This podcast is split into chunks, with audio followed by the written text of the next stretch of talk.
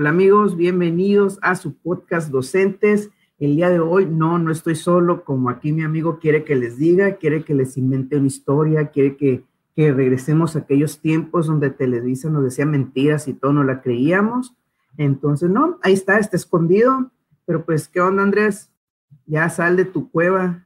Eh, qué aburrido eres. ¿Qué onda Manuel? ¿Cómo andamos?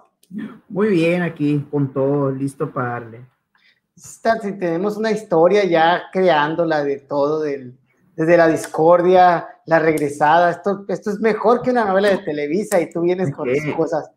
¿Para qué quieres engañar al pueblo, Andrés? Hay que ser honesto, hay que ser íntegro, ¿no te quedó? Sí, claro que sí, pues, pero entretenerse no está nada de mal. Pero bueno. Quise entretenerse porque precisamente el día de hoy traemos un contenido enfocado en el entretenimiento.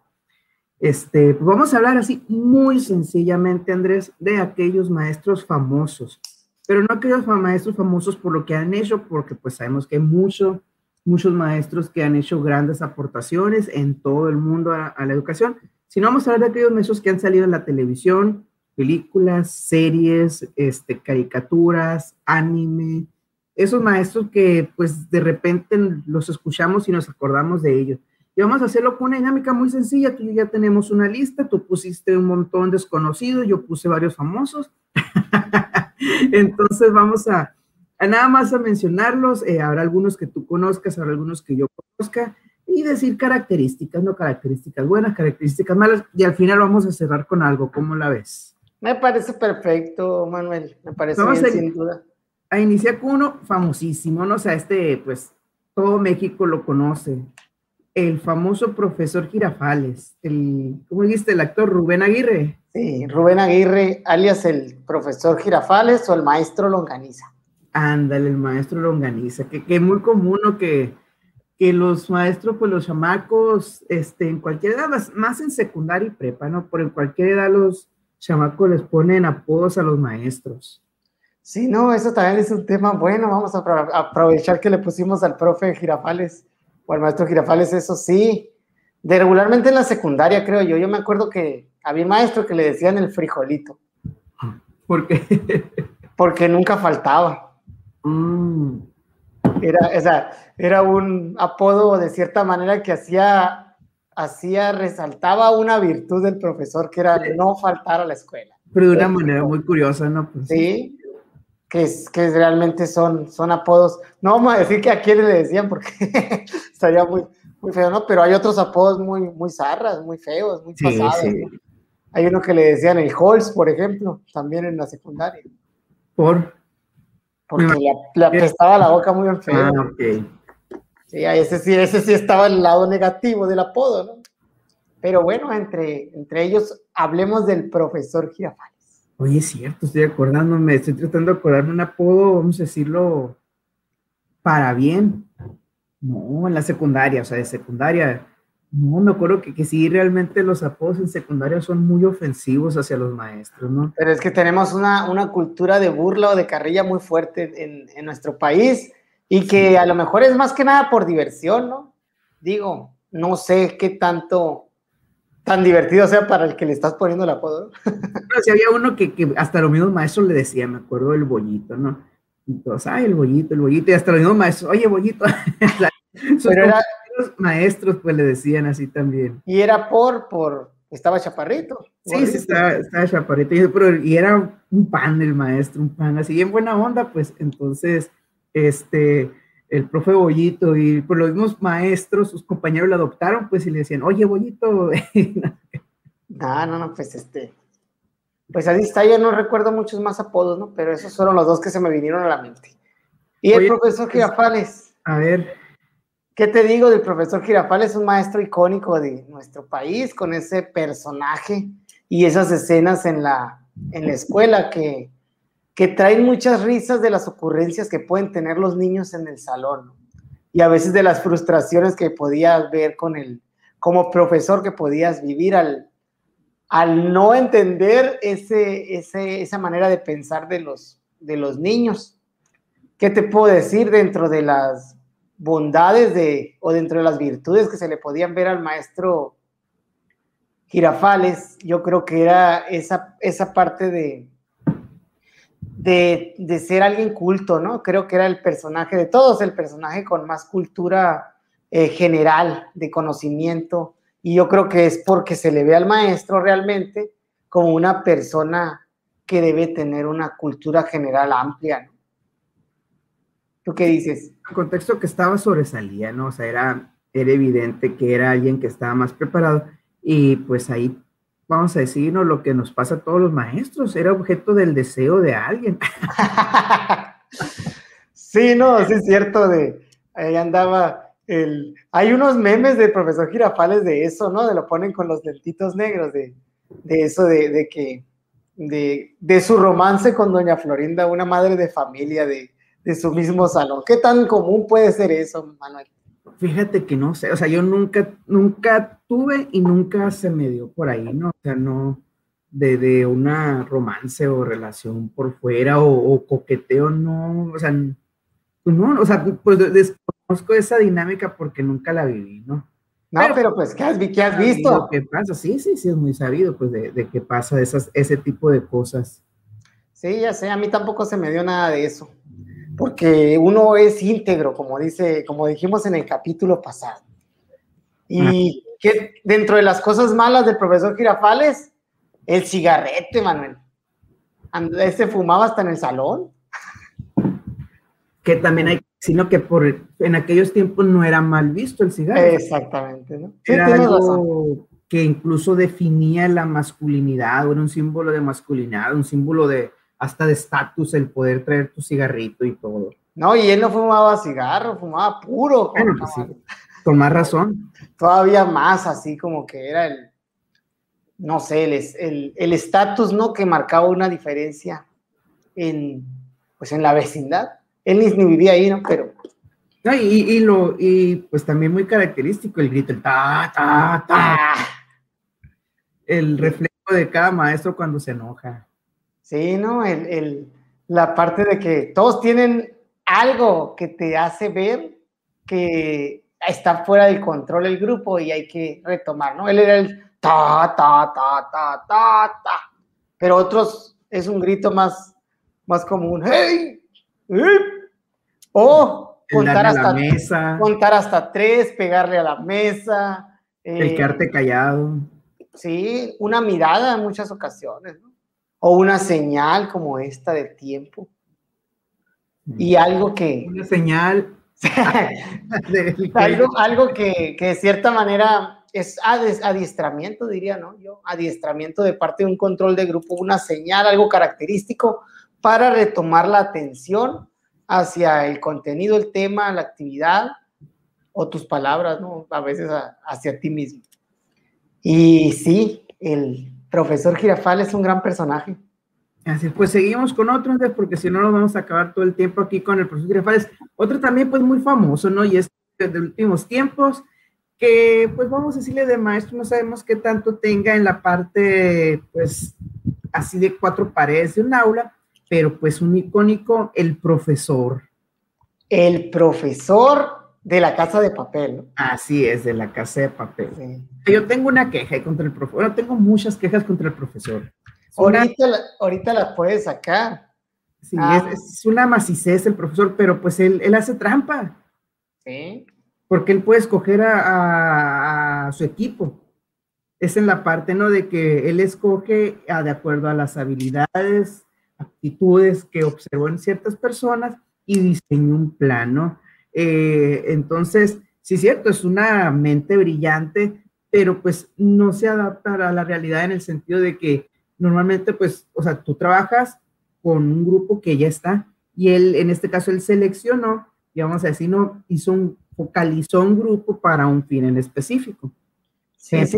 Mente, o sea, y ahora sí le falla, le gana el corazón. No vamos a hacer spoilers, pero le gana el corazón y se atonta de repente.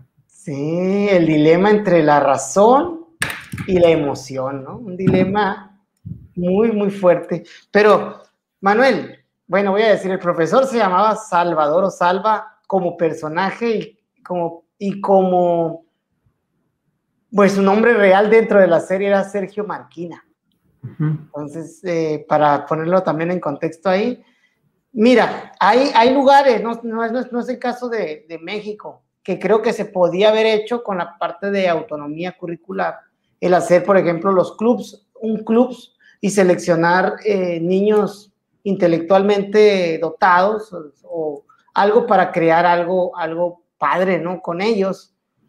En Estados Unidos es común hacer eso, sacar a los niños con altas, eh, alto coeficiente intelectual o destacados en la escuela y armas un grupo y hacen proyectos, vieras qué padres, que, que, que digo que yo creo que ese es el tipo de profesor el, al que pudiera reflejarse, pues, el profesor de, de la casa de papel, porque tienes toda la razón, uno no selecciona con quién trabajar, uno va al grupo y tiene que hacer lo mejor que pueda con, con los niños, que pueda y enseñarles. Aquí este profesor era más que nada, como tú dices, la mente detrás de, era un actor intelectual de, de un gran atraco, de un gran robo, ya estoy hablando como español con atraco, ¿no? Sí.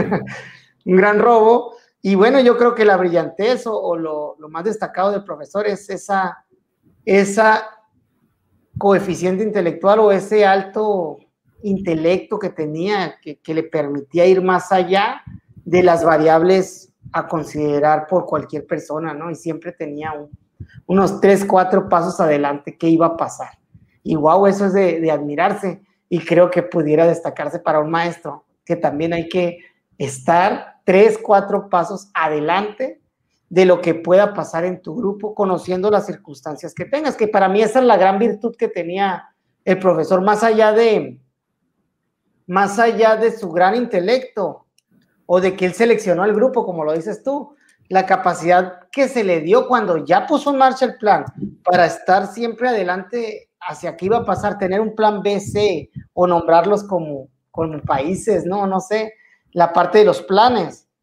Eh, dices, órale, qué padre poder llevar eso a, a un aula. Obviamente, pues es, muy complicado y distinto, ¿no? Porque a empezar, tú, tú, tú tienes 30 niños es súper difícil predecir qué va a pasar con, con tantos niños. Sí, así con tan poquitos. La Tokio siempre se le salía de control, que no sé por qué la tiene ahí. La Tokio la que echó a perder todo en cada una de las temporadas, en cada uno de los. bueno, pero es similitud a, a, al niño, podríamos hacer la alabanza al niño o dos niños, tres, que en cada aula hay que le hacen sudar la gota gorda al profe, ¿no? que al final dicen, ay, este chamaco es por el que me pagan realmente, porque, porque te hace sufrir, eh, no, tan, no solamente en que no está aprendiendo como tú lo ves, sino por todas las situaciones que pueda traer y que te mete a la dinámica del grupo este, un distintivo, pues. Eso de molestar, de jalar, de, de controlar a sus compañeros pues, de cierta manera para hacer ciertas cosas, todo eso le da un toque y eso es lo que era la Tokio, ¿no? Tokio era la, la alumna no, no la Tokio era caos, la Tokio era caos. ¿no? Sí, era el caos. Era la vendas bonito, la Tokio era caos, era totalmente emocional y ya a pesar de tener todo perfecto, diseñado para ejecutar, no pensaba, le ganaba las emociones, así que... Pero era buena para improvisar, saca, salía no, de la... Echó a perder, todo, todas las veces las echó a perder y los demás les, les, salvaron, ahora sí que le sacaban las papas del fuego, como se dice. Oye Andrés, pero un detallito ahí, este sí, no, no creas que me cae bien la Tokio. Ya sé, ya, ya, ya lo notamos. Sí. Eh, te iba a comentar respecto a lo que le decía, y a lo mejor un tema poquito más delicado y que pudiéramos verlo más adelante, la cuestión esta de los alumnos sobresalientes. Manejabas muy bien cómo en Estados Unidos se da un auge, se da una promoción o se buscan alternativas para potenciar a estos alumnos. En México yo siento que nos hemos enfocado tanto en hablar de los alumnos que tienen dificultades o los alumnos a los cuales se enfrentan a barreras del aprendizaje y la participación, el término nuevo que estamos utilizando, bueno, no tan nuevo, no, pero ese término que realmente nos enfocamos más y va a estar a lo mejor, no es la expresión correcta, pero nos enfocamos más en, en esa parte de la imagen de la equidad, de levantar a los que están abajo, que hacer algo con los que pueden llegar más arriba. Es un punto que yo siento que tenemos mucho que progresar, es un punto que que estamos desperdiciando talento y lo hemos comentado en otras veces, ¿no? Esa fuga de talento tan grande que tenemos en Estados Unidos, porque estamos, y no digo que esté mal, pero también tenemos que mirar hacia, tiene que ser una parte, y vamos, ya no, o sea, una formación integral y para todos. Y en la parte de equidad se nos olvida que también los que tienen mayor potencialidad los tenemos que ayudar y no quedarnos en esa idea de que a los que están abajo, o sea, hablando de la imagen tan famosa del, del partido de béisbol, a los que están abajo hay que levantarlos, hay que poner el banquito y al que está arriba y que puede crecer más, ahí déjalo nomás. Sí, sí. Alguna vez creo que ya tuvimos una discusión sobre eso, Manuel. Y me gusta ver tu postura, ¿no? Porque estabas del otro lado. De, del lado de, de no el potenciar el talento, sino irte más a la parte de... Obviamente es algo bien, pues es un dilema muy fuerte, ¿no? El decir, teniendo tanta gente y hablando del grueso de la población, que estamos hablando de, con las estadísticas de Coneval, arriba del 40% de la, de la población en México se puede caracterizar como pobreza, que, está, que vive en pobreza. Y, y, hay otros que están en pobreza extrema, ¿no? Todavía hay otro, un grado más abajo.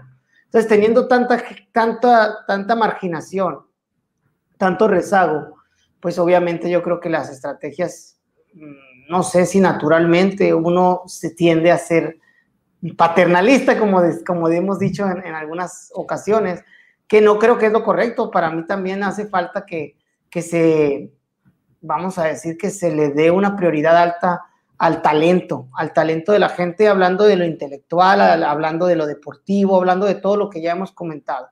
Y vi una vez un estudio donde, pues desde que se iniciaron los servicios de educación especial y se, y se creó aquí, pues ya la parte de la atención eh, a los niños que enfrentan barreras del aprendizaje, que pues en aquel entonces era un enfoque de, vamos a decir, de integración educativa, creo que se llamaba, que era lo primero que sonaba antes de, de, del enfoque inclusivo y demás.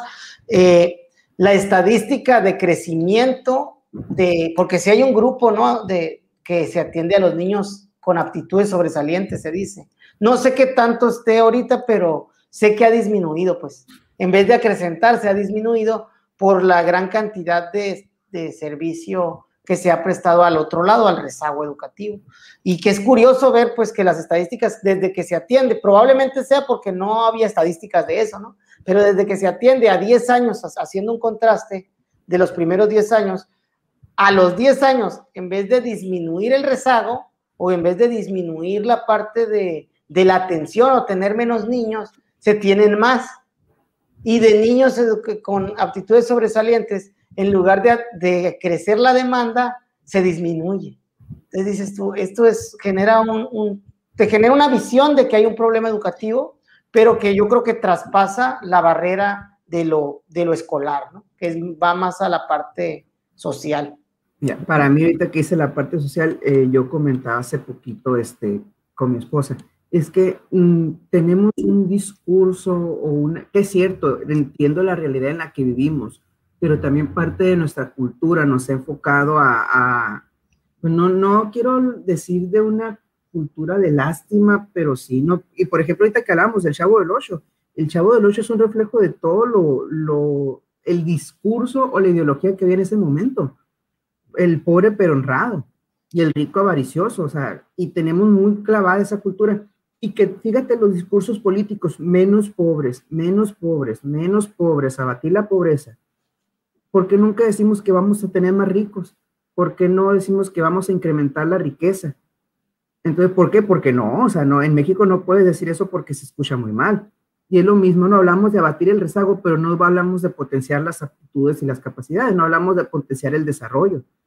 Entonces, tenemos una visión de, muy abajo que en lo personal, y ya ahora, no digo que no se atienda, pero en lo personal, esa visión no nos ha servido de mucho, ¿no? Concuerdo totalmente, Manuel. No nos ha servido de mucho porque al parecer no es una visión equitativa desde el punto de vista que equidad es darle a cada quien lo que necesita. Y el que, el que está en capacidades de potenciar necesita también atención y necesita también que, que se vea por él. Pues. Pero bueno. Y volviendo digo, a la imagen, si te fijas, la imagen da a entender que este no necesita nada. Sí, sí. Y abandónalo y déjalo ahí. O sea, la imagen es, es un reflejo de la... De la visión. De la visión, exactamente. Bueno, pues... Con otro para... para pasamos, pasamos, sí, porque aquí el profesor de la Casa de Papel nos hizo entrar a un tema ahí más profundo.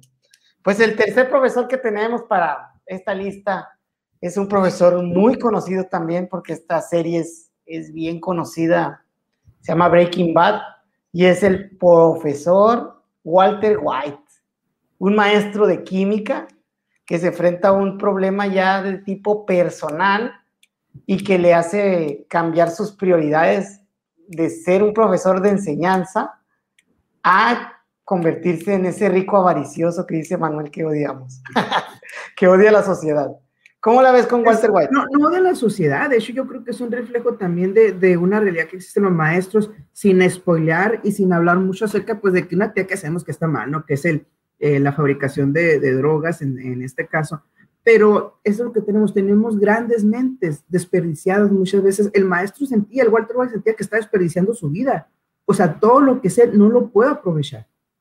Todo lo que sé es, y a lo mejor regresando un poquito al otro, ¿qué puedo hacer más? O sea, ¿qué más puedo hacer si, si no, o sea, a los, a los chamacos no les interesa, porque era lo que él sentía, ¿no? que no se estaba desperdiciando lo que él sabía su mente. Y la otra cuestión, la del dinero, se enfrenta a una enfermedad que es el cáncer y pues realmente la escuela no estaba siendo bien pagada. Entonces, es una, siento que es una realidad que, que se enfrenta mucho el magisterio en el sentido de todo el potencial que tiene y que muchas veces no se ve aprovechado de otras maneras. Y no hablo que, que el hecho de enseñar sea un desperdicio, no, pero también este maestro sentía una desmotivación que estamos viendo ahorita, por ejemplo, con los maestros que estamos con Aprende en Casa. El trabajo Aprende en Casa, el maestro se desmotiva porque, o sea, hay muchos niños que no les interesa y muchos papás que no apoyan. Sí, sí, sí.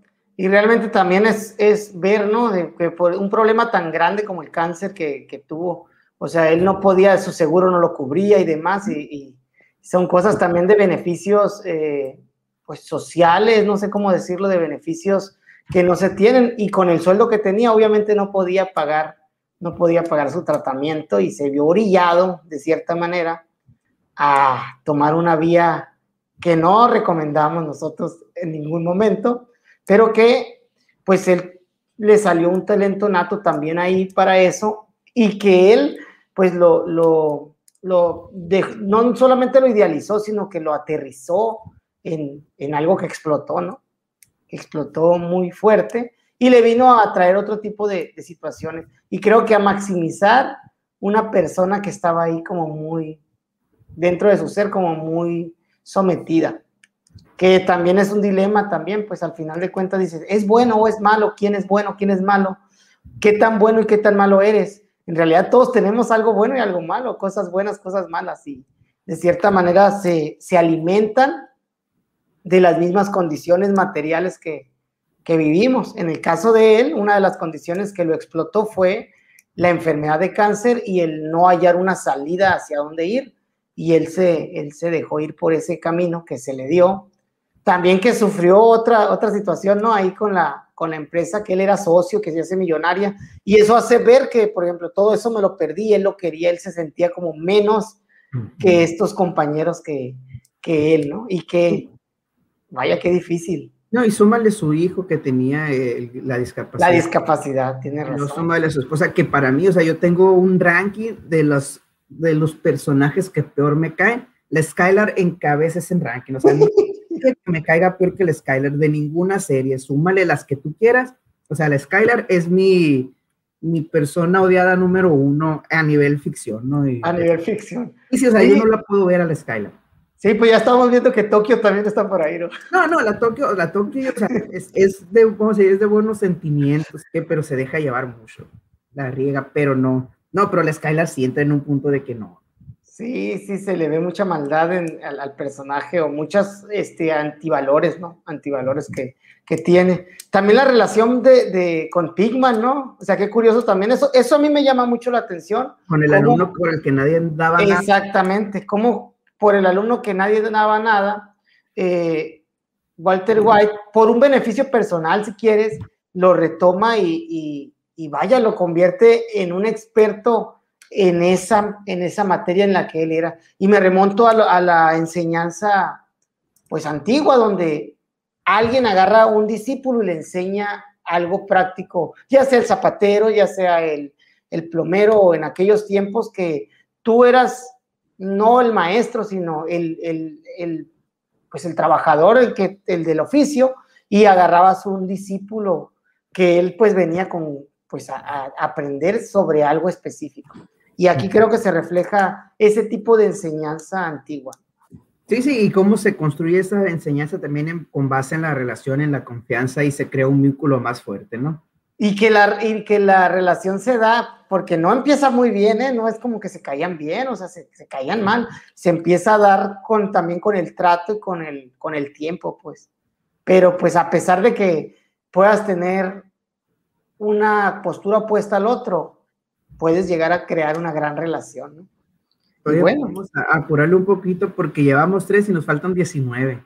Sí, pues te digo que estaba muy largo. Yo, yo pensé que debíamos. Vamos a ver dónde le dejamos y si es necesario hacemos una parte dos. Una parte dos, no tienes razón. mira, nos vamos. Este es de mi favorito, ¿no? Es, es la, la maestra que curiosamente yo siempre hubiera querido tener. Este, mi hijo ve mucho esta caricatura y también es. Eh, híjole, no, yo siento que todo quisiéramos tener esta maestra, la señorita Rizos del autobús mágico Simplemente pues también ¿no? hay, hay, hay que sumarle el elemento de un autobús mágico, un autobús que vuela, un autobús que se hace diminuto, un autobús que adopta cualquier forma. Y no sé, Andrés, si tú habrás visto esta caricatura, pero yo recuerdo mucho, incluso en Netflix, hace, hasta hace poco se estaba transmitiendo la versión original, la vieja, y ahora se continuó solamente con el remake o una versión actualizada, ¿no? Y yo recuerdo que en alguna ocasión fui, me tocó ir de estos viajes de manos a través de la frontera de Estados Unidos y en las primarias, este, había un montón de carteles del autobús mágico. No sé en qué medida fue este, potenciada, patrocinada o adoptada por el gobierno de Estados Unidos, pero sí había mucha referencia en las escuelas primarias de, de esto, ¿no? Del autobús mágico, el autobús mágico. Y realmente es un programa muy interesante. La señorita Rizzo, pues es, es la onda, la señorita Rizzo, para empezar por el tipo de autobús que tiene y cómo demuestra una serie de, de estos valores, decías tú, Andrés, ahorita, de pues el primero que nada el saber, porque sabe, pero también la paciencia, también el permitir que los niños descubran, porque aun cuando sabe todo ella los deja descubrir, les anima, vamos, o sea, es una enseñanza muy enfocada en estar fuera del aula, porque obviamente por las características del autobús mágico que no existe. Pero también es algo que pudiéramos adoptar como maestros en el hecho de que, ok, vamos a ver esto, y sacar la enseñanza del salón. Vamos un ratito al patio, aunque sea, o sea, todo eso genera una, una experiencia en los niños. El hecho de que tú veas un tema, aunque sea algo muy sencillo que tú lo puedes ver en el salón, cambias el contexto, cambias la dinámica o le añades un elemento nuevo para los niños, es una aventura ya. Sí, tienes razón. La verdad yo nunca lo vi. No te voy a mentir. Bien. No, pues entonces recomendado, al menos yo lo recomiendo, ¿no? Yo desde que yo lo, mi hermano y yo lo vemos de chamacos y ahora a mi hijo le gusta mucho también, ahí el autobús mágico. Muy bien, lo vamos a tomar en cuenta para los futuros análisis de, de los maestros en la tele. Pues el siguiente te lo dejo a ti porque yo no me acuerdo. sí, Lo, voy a mencionar porque no es muy poco conocido, pero así como tú dijiste ahorita, que el, o sea, tu top uno de personajes odiados estaba Scar, Scarlett, Scarlett se llama, ¿no? No, Skylar. Skylar, Sky, es cierto, Skylar. Bueno, este es mi top uno de maestros, Manuel. El maestro Fini. El maestro Fini es un personaje, es un maestro de escuela de, de la serie Aprendiendo a Vivir, que es mi serie favorita también, eh, que muestra la vida de un niño que se llama Cory Matthews, un niño pelochino, desde que está en quinto de primaria hasta que termina la universidad. Y todo se trata de las distintas problemáticas sociales que vive un, pues un estudiante. Básicamente, o un adolescente, un niño primero y luego un adolescente. Trata temas como la discriminación y otro tipo de temas muy, pues muy padres, ¿no? Pero eh, obviamente la realidad de un estudiante siempre está inmersa en, en la escuela. Entonces, hay muchos temas escolares que se tratan como el acoso, pero siempre con una visión así como medio cómica, ¿no? Y a mí me, gustaba. Y el maestro Fini, curiosamente, es el maestro de, este personaje desde quinto grado hasta la universidad. O sea, va cambiando con ellos, pues. Y es un maestro que le, terminan teniendo mucho cariño, pero más que ser un maestro de, escuela, se convierte como en un maestro de vida, ¿no? Un maestro de, que les enseña cosas sobre la vida, ¿no? Y bueno, muy buenísimas lecciones que da el maestro Fini, tanto a Cory como a Eric. Incluso hay un, ¿cómo se le llama cuando sale un spin-off, no? Cuando sale una serie después, que se llama El Mundo de Riley. Ese salió hace poco, yo creo que hasta el 2016-17.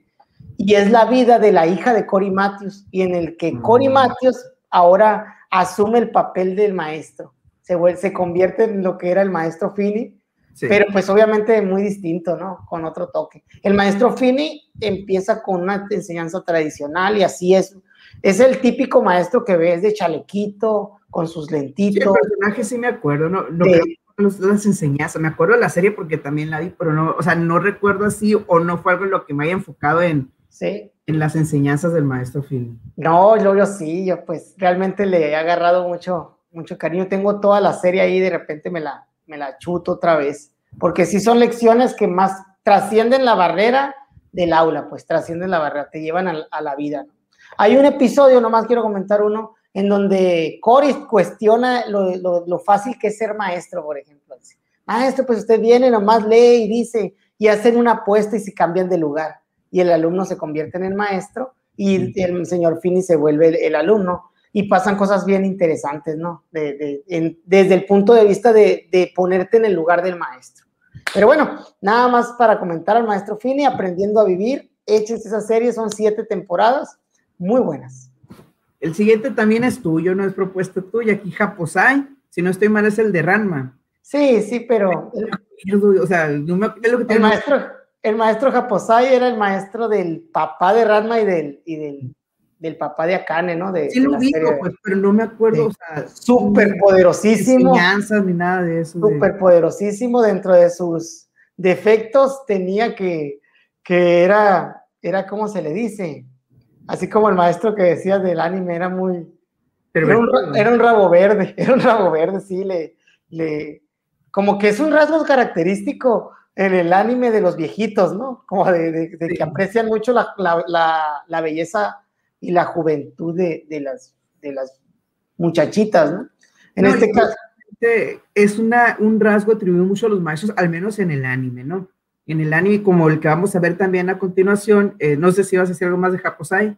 Nada más eso que, pues dentro de los rasgos era el, superpoder, los poderes, ¿no? El, poder potencial. Y aquí es más que nada a raíz de, de, la experiencia, ¿no? De lo que, como él es un maestro ya muy viejo, pero en la cultura oriental se le da mucho poder a la, a la edad, o sea, hay un respeto muy fuerte sobre los adultos, y este es ese personaje que es viejito, lépero, pero súper poderoso.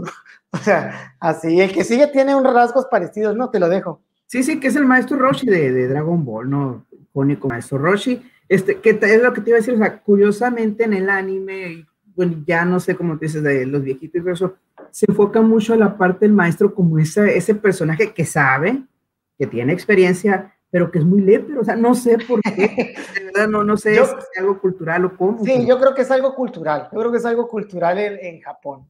De hecho, eh, últimamente he, seguido unos videos porque estoy tratando de aprender ahí un poco de, de Hangul, de escritura coreana.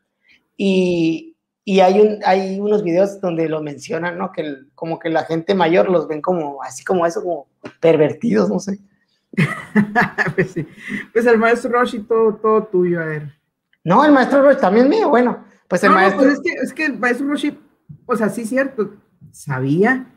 Uno no pensaría que sabía, o sea, ¿cómo me puede enseñar alguien que le vale el mundo o que, o sea, vamos a decir sus técnicas, este poco convencionales, su forma, o sea, al, verlo poco convencional, pero pues te das cuenta que realmente sí era parte de la experiencia lo que sabía. No sé, o sea, a pesar de que fue el maestro de Goku, no sé qué tan bueno pudiéramos calificarlo como maestro. Pues.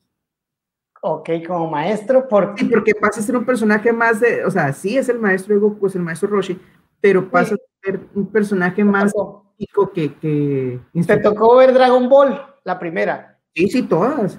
Sí, porque en la primera parte es donde se aborda más la parte de cómo era maestro, ¿no? El, maestro Roshi tenía unos métodos medio raros, ¿no? Sí, pero poco convencionales. Poco convencionales, eso lo saca de, la norma, pero, pero sí, pero efectivos, ¿no? Al final.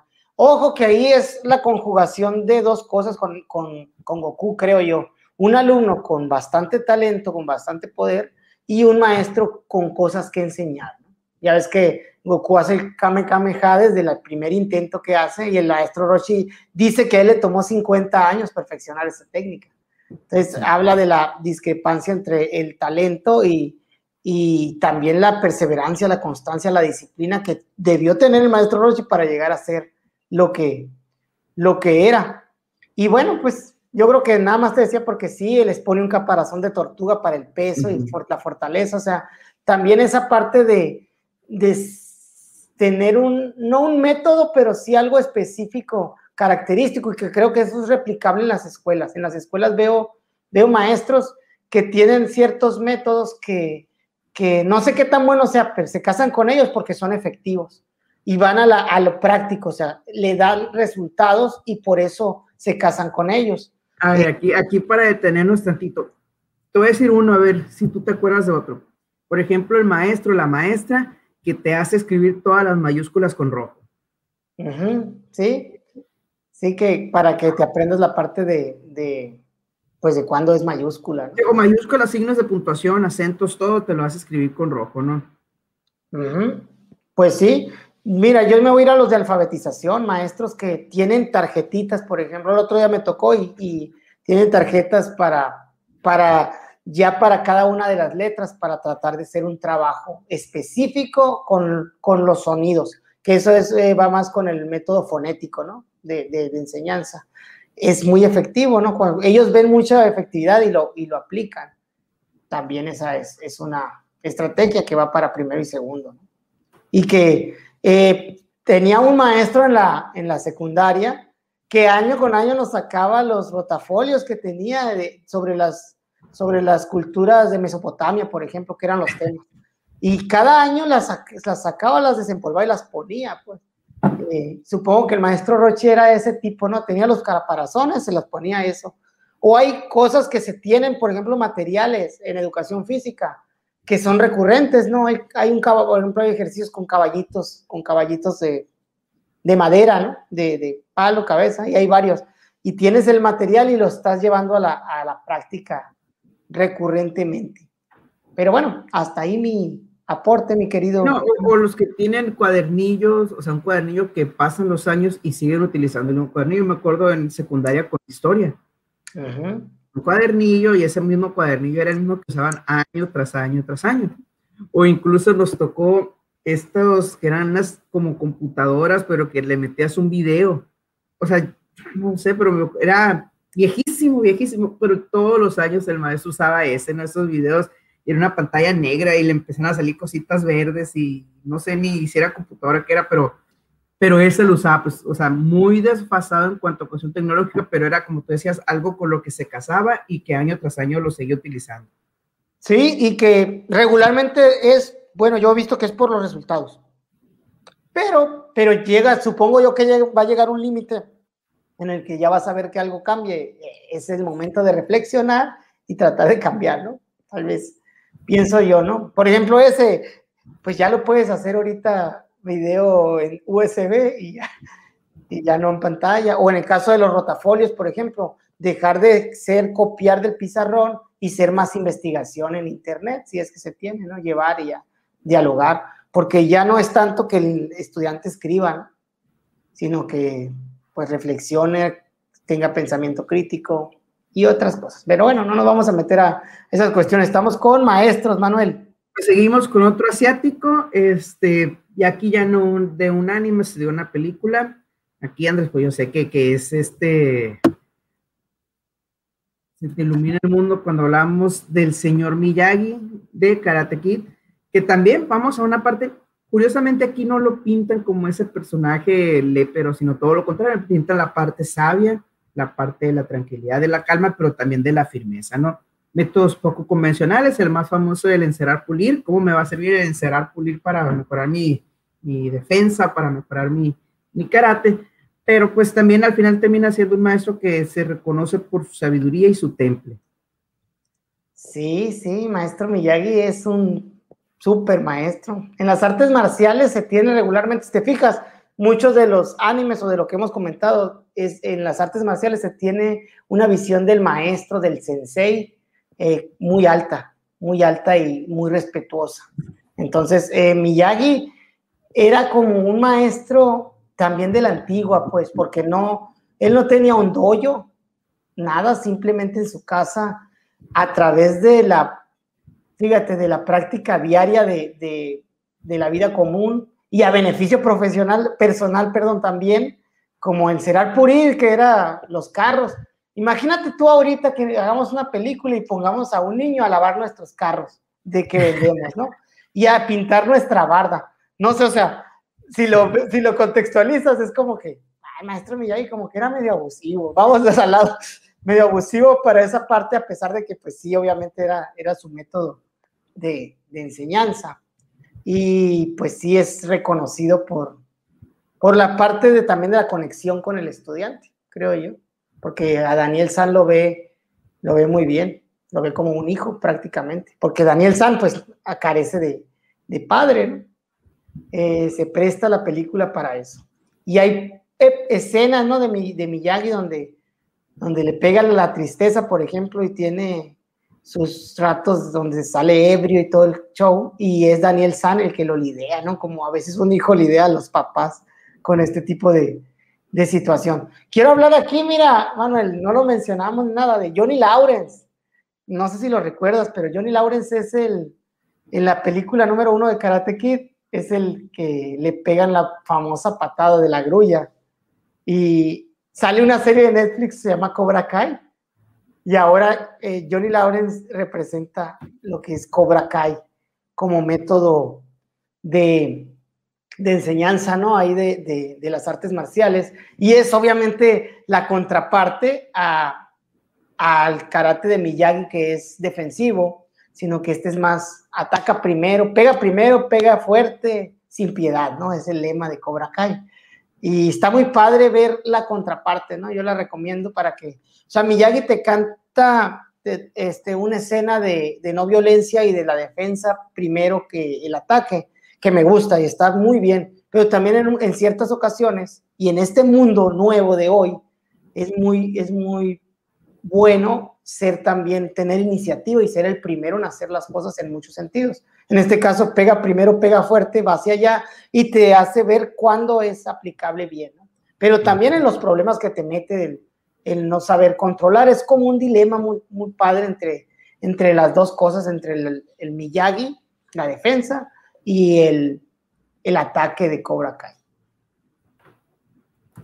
Pues muy bien, Andrés, seguimos aquí. Pues estas, me pasa lo que me ha pasado con muchos de estos maestros, ¿no? Las ubico, las identifico, o sea, sé así muy general, pero no me acuerdo muy bien de ellas. Tronchatoro y la maestra Miel. Pues obviamente hay memes este, entre la luz y el, la luz y la, y la oscuridad, el día y la noche, este, luz y sombras, pero pues a ver, Sí, Manuel, entre los memes lo que dicen, por ejemplo, es eso, ¿no? Eh, eh, ponen a tronchatoro. O sea, todas las maestras y todos los maestros yo creo que tenemos un lado tronchatoro y un lado maestra miel. O sea, tienes como que, depende mucho de las circunstancias, lo hablamos al principio, pues no, no eres ni bueno ni malo en sí. A lo mejor de manera general en una visión sí eres, de cierta manera, te pueden juzgar así, pero no, pero todo es el momento, pues. Y, la, y aquí era como dos lados muy polarizados de, de la enseñanza tradicional, la, de la troncha toro, estricta, rígida, dura, y todo el amor y la paciencia del mundo y de, de la maestra miel, que con unos estudiantes, pues que obviamente eran también modelo, pues, de cierta manera, yo siento que hay veces que tienes que ser tronchatoro y hay veces que tienes que ser maestra miel, ¿no? Hay veces que te tienes que poner duro en el aula y decir, hey, estás, así, así. Y otras veces que puedes tú ser, ay, corazoncito, mi amor, y lo que quieras, ¿no? Y pues estas es la, es la, son los personajes de la película de Matilda, porque si alguien no ubica, no ubica los dos personajes, es, son las maestras, son las maestras de la escuela. Y pues obviamente Matilda super ama a su maestra miel y obviamente la troncha toro pues queda a ser la maestra mala, la maestra este, que siempre te regaña, que nunca, que no ve por los niños. Pero bueno, sería interesante, Manuel, en un futuro poder ver eh, un spin-off de la, de la maestra Tronchatoro, así como salen de Cruella, de ¿quién es más? De esta, esta persona, ay, la que hace, la que tiene unos cuernos. sí, la que, maléfica. Maléfica, o sea, que son como que la parte del, que está muy de moda, ¿no? De la parte negativa, la, parte del enemigo y, el Joker, por ejemplo. Eh, estaría interesante, ¿no? Ver, ver, una de estas. No, me llama la atención, la verdad. No, pues bueno, dentro de los maestros, creo que el, maestro, el peor maestro está Tronchatoro, pues sería bueno decir, ¿por qué es así? Porque luego juzgamos la carátula sin saber el trasfondo y eso, a eso es lo que voy, pues. A veces ves una maestra y luego dicen, pues la burra no era arisca, pues realmente algo tuvo que pasar. Pero bueno. Sí y no, o sea, sí. La, burra, la burra sí era arisca, Manuel. O sí es arisca. Era, propensa a ser arisca y encontró los medios para terminar de serlo. Ok. O sea, está, no sé, entiendo esa parte y todo de que, pero siento que se quiere justificar todo ahora. O sea, todo lo queremos justificar, es que no era tan malo, es que no era así, es que no era acá. Obviamente las películas de Disney le dan, un aire romántico, ¿no? Pero si te vas a la idea original de quién era Maléfica, quién era la Cruela, o sea, no he visto la película de, la de Cruella, no, la última, pero... tampoco la he visto, no, tampoco puedo... Pero me refiero a que, o sea, sí es cierto, antes teníamos una visión de bueno y malo y queremos difuminar esas líneas entre lo que es bueno, entre lo que es malo y no me convence mucho. ¿No te gusta la idea de, te gusta la idea marcada? Está bien conocer la idea, o sea, está bien conocer el trasfondo, pero vamos a decir, ah, vamos a hacer un spin-off de Charles Manson. Ok, o sea, sí va a tener su historia, pero de eso a que te conviertes en un asesino serial. O sea, no es justificante. Sí, eh, te la doy, te la compro, Manuel, esa de no se justifica, pero pues de cierta manera puedes empatizar en, siento yo, ¿no? Puedes empatizar en decir, ah, caray, yo no sé qué hubiera hecho si me hubiera pasado lo mismo. Probablemente hubiera hecho las mismas cosas. O sea, eso voy, ¿no? A que si se juntan las mismas condiciones en otra persona, la probabilidad es que pueda seguir a actuar así, ¿no? Obviamente aquí es ficción, pues es ficción, ¿no? Pues obviamente tenía que existir eh, maléfica para que hubiera una, una, pues no sé, una historia de eso, ¿no? Pero pues de cierta manera te hacen ver, ah, que el malo no es tan malo, y también en la contraparte, los buenos no son tan buenos. Mira, había un documental, y no me acuerdo en, qué, en cuál fue, donde era de estos de mentes criminales y así, y decía uno de estos, eh, de estos equipos de psicólogos y analistas que se dedican a, vamos a decir, agarran a, un grupo seleccionado, eres en Estados Unidos, ¿no? De criminales, los peores, y, y los empiezan a entrevistar en un seguimiento y y razones y todo, ¿no? Y decían que muchos de ellos no se sienten que sean malos. O sea, la gran mayoría justifica sus acciones. Si hay quien dice, soy una mala persona y merezco morir, no me importa, ¿no? en el caso de los condenados a pena de muerte. Pero muchos justifican, así como decías tú, es que yo pasé por esto, es que acá, es que allá, y no sienten que sean malas personas.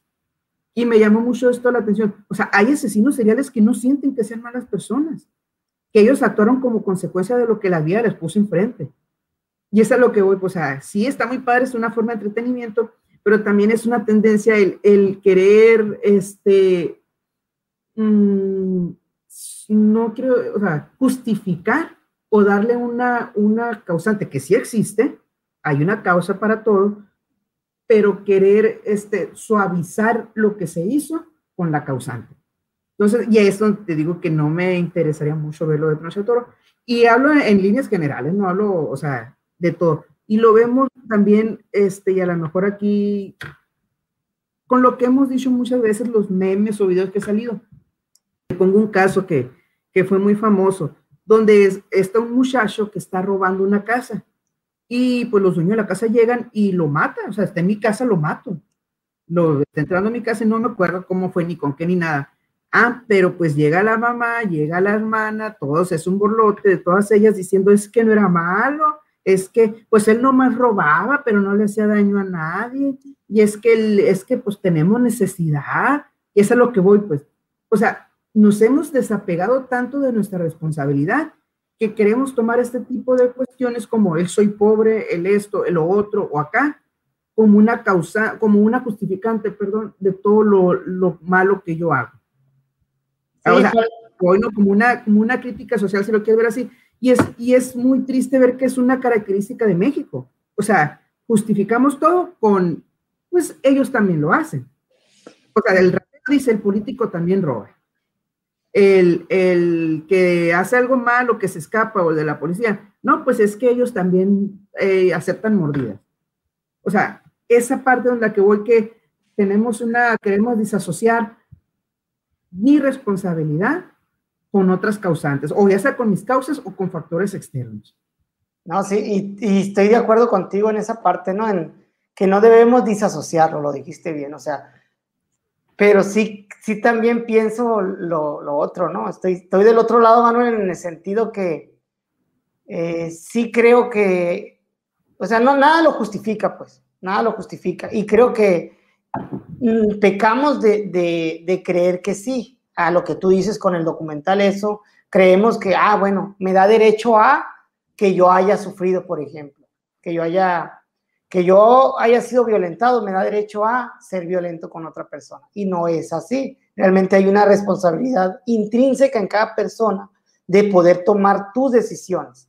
Y tú puedes cortar la cadena de violencia, tú puedes cortar muchas, muchas cuestiones que, pues que se supone que deberíamos de hacerlo desde lo civilizado que pensamos que somos como humanidad. Pero, pero sí siento que es bien más, es algo más complejo a decir es bueno o es malo. Por ejemplo, yo puedo decirte, ese, ese es asesino, estás hablando de, de, de los asesinos, ese es asesino. Por ejemplo, es asesino. ¿Por qué? Pues porque se comprobó y todo lo que quieras que mató. Pero de ahí entonces eh, a, juzgar la parte de la bondad y la maldad. ¿Es malo porque es asesino? Sí, pero también debe de haber algo por lo que es bueno, ¿no? Porque creo que ambas cosas tenemos, buenos o malos. Y no creo que puedes crucificar a una persona por, porque ha hecho algo, pues algo incorrecto o algo mal visto. Y yo sé que algo malo, lo voy a decir como tal, asesinar es algo malo. Pero, ah.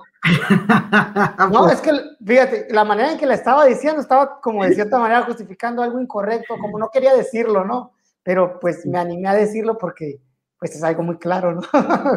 No, y, y tienes razón, o sea, obviamente dentro de todo este mundo de, de personas que delinquen o de esto, enfocando, o sea, en el caso de Shermanson hay antecedentes familiares muy fuertes, sí los hay.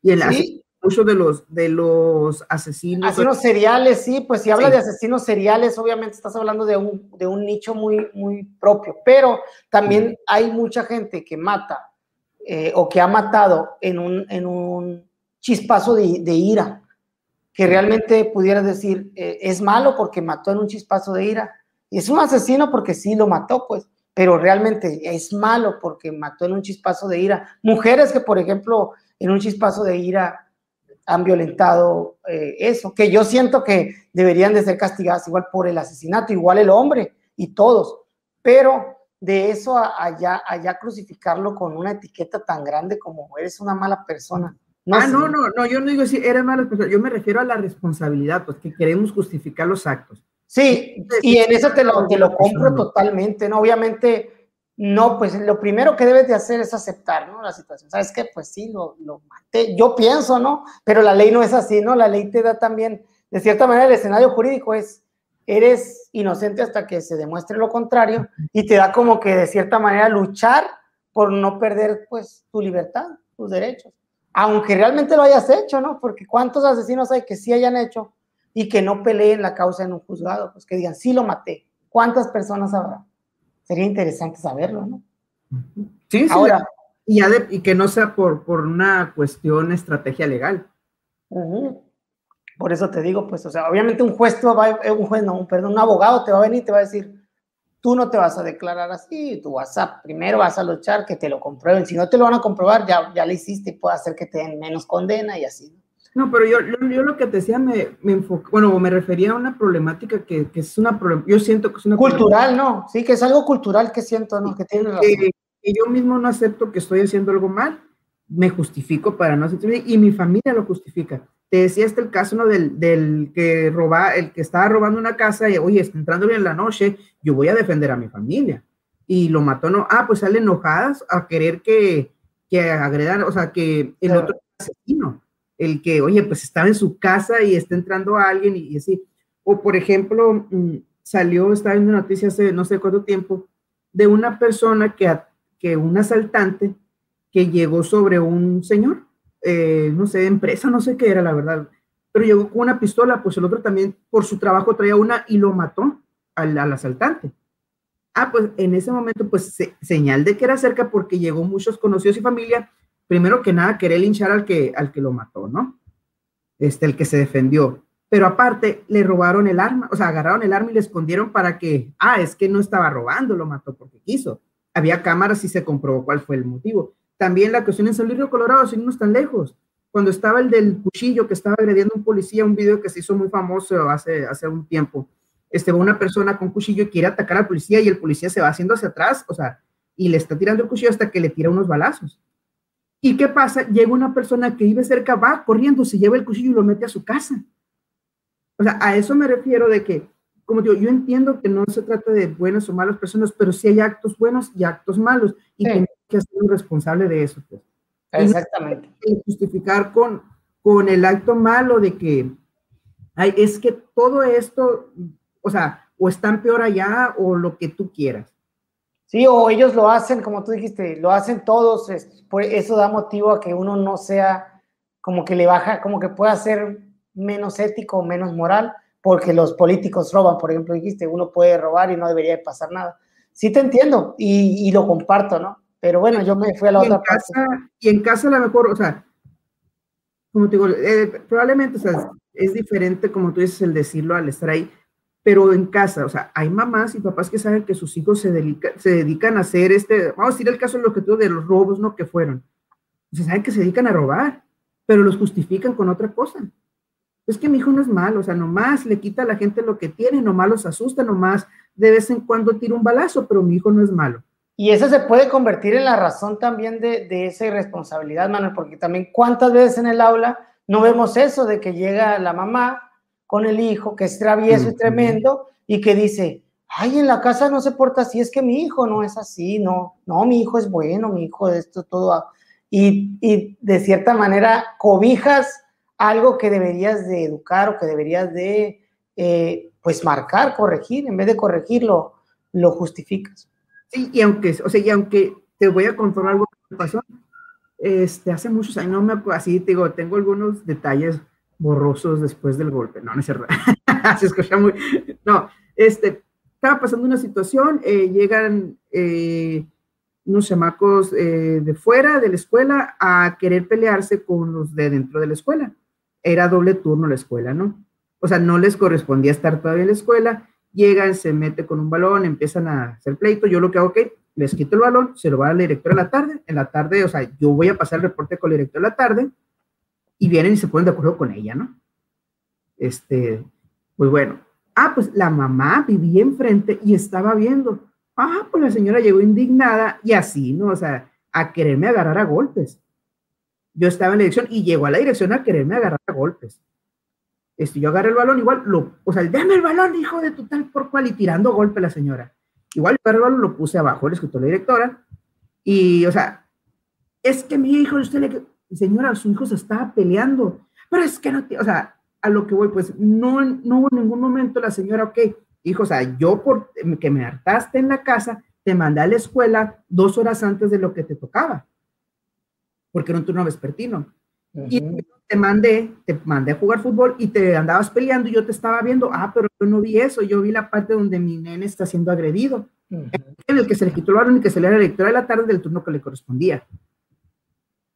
Sí, sí, sí, te, lo e-, entiendo. Eso es lo que voy, pues, el defender el, el, el mal hacer, pues, o las obras malas, vamos a decirlo, todo lo que es mal, lo que debemos defender, o sea, cuando, puede, o sea, parte y volvemos a lo mejor mucho al, tema de, de, la paternidad o la maternidad, o sea, si yo te llama la atención de mi hijo, oye, yo voy a hablar con mi hijo, ¿por qué estás haciendo esto que está mal? Y no decía la maestra, no, maestra, tiene razón, en mi casa no es así y es una práctica muy común.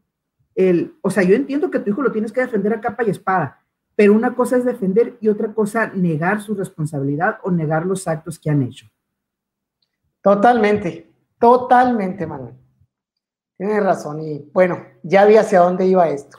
Y pues, Andrés, yo creo que hasta aquí queremos para la segunda, la segunda parte, nos quedamos con la maestra Tronchatoro y la maestra Miel. ¿Qué te parece si en el siguiente pues ya seguimos con algunos otros maestros, así como me parece pues, adelantando alguno que tenemos, ¿no? Sí, sí, me parece perfecto, pero tú dijiste que habíamos a cerrar con una dinámica, ¿no? Ya, ya, ya le dijiste. Sí, eso, digo, seguimos con, con los que con los que vamos a ver más adelante, pero para cerrar con, con esta dinámica, ¿no? Perfecto, sí, además me parece bien. Hacemos una parte 2 de este, de este, pues de este tipo de contenido.